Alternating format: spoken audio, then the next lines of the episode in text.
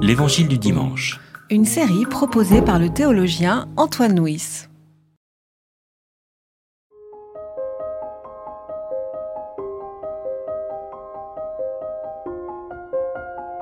Jésus sortit avec ses disciples vers les villages de Césarée de Philippe. En chemin, il se mit à demander à ses disciples, au dire des gens, Qui suis-je? Ils lui dirent, Pour les uns, Jean le baptiseur, pour d'autres, Élie, pour d'autres encore, l'un des prophètes. Lui leur demandait, Et pour vous, qui suis-je? Pierre lui dit, Toi, tu es le Christ. Il les rabroua pour qu'ils ne disent rien à personne à son sujet. Il commença alors à leur apprendre qu'il fallait que le Fils de l'homme souffre beaucoup, qu'il soit rejeté par les anciens, les grands prêtres et les scribes, qu'il soit tué et qu'il se relève trois jours après.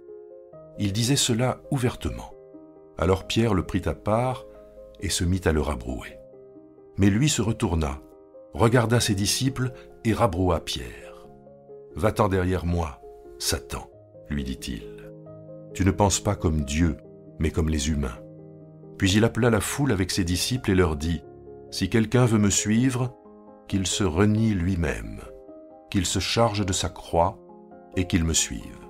Car quiconque voudra sauver sa vie la perdra, mais quiconque perdra sa vie à cause de moi et de la bonne nouvelle la sauvera.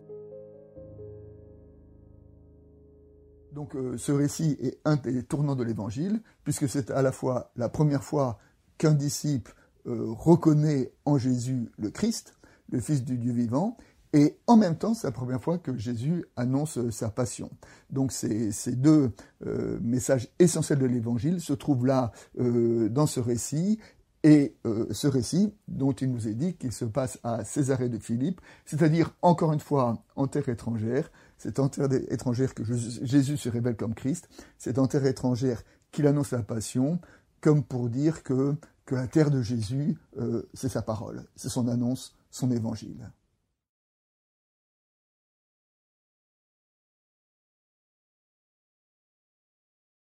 Jésus commence donc euh, par euh, interroger ses disciples en disant Que dit-on à mon sujet? Et les uns disent euh, tu es Élie, d'autres tu es Jean-Baptiste, d'autres tu es un des prophètes.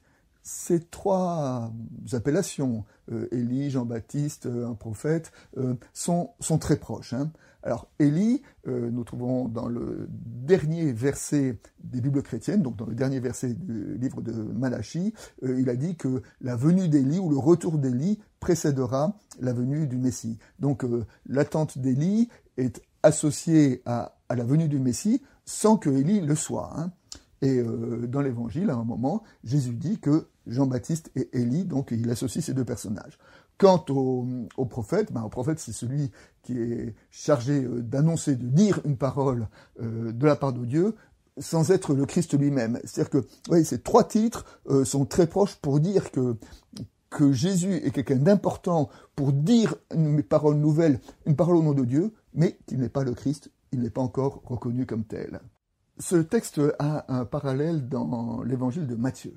Et dans l'évangile de Matthieu, après que euh, Pierre a déclaré que Jésus est le Christ, Jésus lui dit Heureux es-tu, Simon, fils de Jonas, car euh, ce n'est pas par les hommes que tu dis ça, mais, par la parole de Dieu. Et ici donc, euh, Jésus félicite Pierre dans l'évangile de Matthieu. Et dans l'évangile de Marc, là, de façon assez étonnante, on nous dit que Jésus rabroie ses disciples. Donc au moment où les disciples viennent de dire quelque chose d'essentiel sur la personne de Jésus, ils sont rabroués. On a un peu le sentiment d'une contradiction. Comment l'expliquer? Ben, Comment l'expliquer? C'est la suite qui va euh, le montrer. C'est que un des grands quiproquos qui traverse euh, tout l'évangile, c'est sur la nature de la messianité de Jésus, et que probablement, quand les disciples disent que Jésus, qu'il est le Christ, ils ne disent pas la même chose que ce que Jésus veut dire quand il euh, proclame sa propre messianité.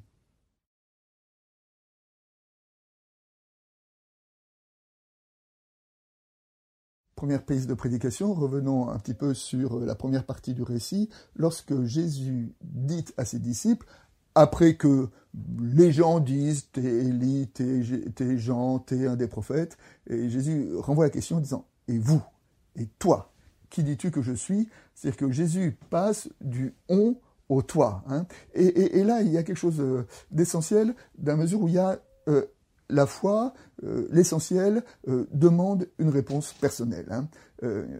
Luther a dit, on est seul à croire et on est seul à mourir, il veut dire que parmi les choses essentielles de la vie, euh, on ne peut pas se cacher derrière les autres. Quelle est notre réponse? Et c'est notre réponse qui fait, euh, qui signe notre, notre humanité.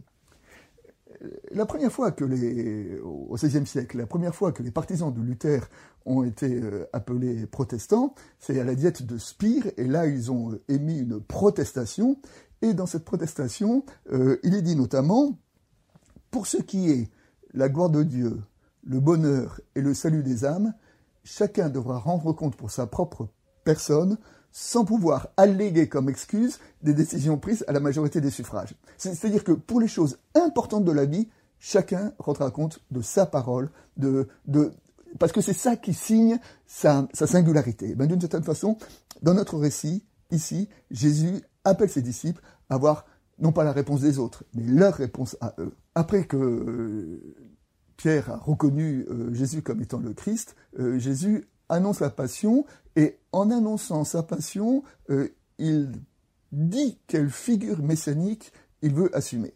Lorsque nous prenons le, Premier Testament, nous trouvons plusieurs figures messianiques. Nous trouvons d'abord la figure euh, euh, du roi, la figure royale euh, de David. Nous avons la figure du, sauveur historique hein, de, Cyrus. Nous avons la figure apocalyptique du, du, Fils de l'homme de l'époque perse. Nous avons enfin la figure du serviteur souffrant de la période de, l'exil.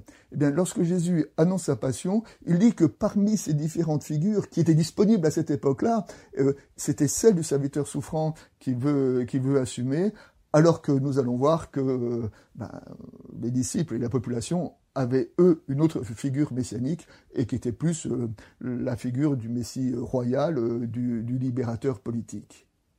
Lorsque Pierre s'oppose justement à cette figure messianique, cela ne t'arrivera pas, dit-il à Jésus après qu'il a euh, annoncé la croix. Jésus lui rétorque avec cette parole qui est peut-être la parole la plus sévère de tout l'évangile, arrière, derrière moi, Satan. Hein. C'est-à-dire que Jésus traite Pierre de Satan. Alors, qu'est-ce que le Satan? La plus belle image que nous en trouvons dans, l'Évangile, c'est au moment de la tentation du désert, lorsque le Satan est celui qui euh, inspire à Jésus euh, l'idée de pouvoir euh, rayonner de sa gloire humaine, hein, de pouvoir transformer les pierres en pain, de pouvoir se jeter du du temps pour que les gens l'applaudissent, de pouvoir dominer sur le monde comme les hommes veulent dominer. Et d'une certaine façon, lorsque Pierre dit à Jésus, la croix ne t'arrivera pas, ben, il est bien dans cette euh, figure du Satan, dans cette figure d'une attente d'un, homme, d'un, Messie qui, va tout changer, qui va réussir d'un point de vue humain. Alors que le discours de Jésus est un discours à la fois spirituel et paradoxal. C'est par la croix, c'est par son abaissement qu'il sera Christ et non pas par la domination. Et pour terminer, euh, une illustration, euh, le poète François Cheng, qui était euh, qui est d'origine chinoise, raconte sa découverte du christianisme.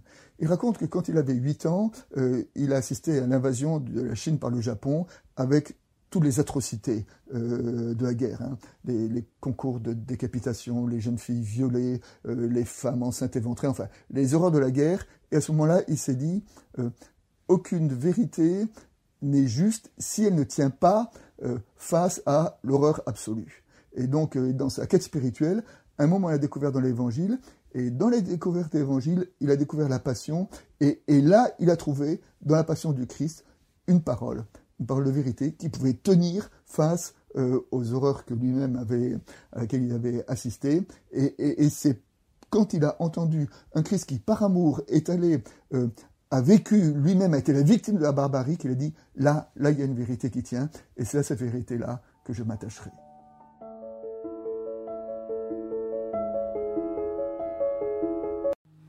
C'était L'Évangile du dimanche. Une série de regards protestants. Enregistrée par Antoine Nuis. Voix off, Dominique Fano-Renaudin.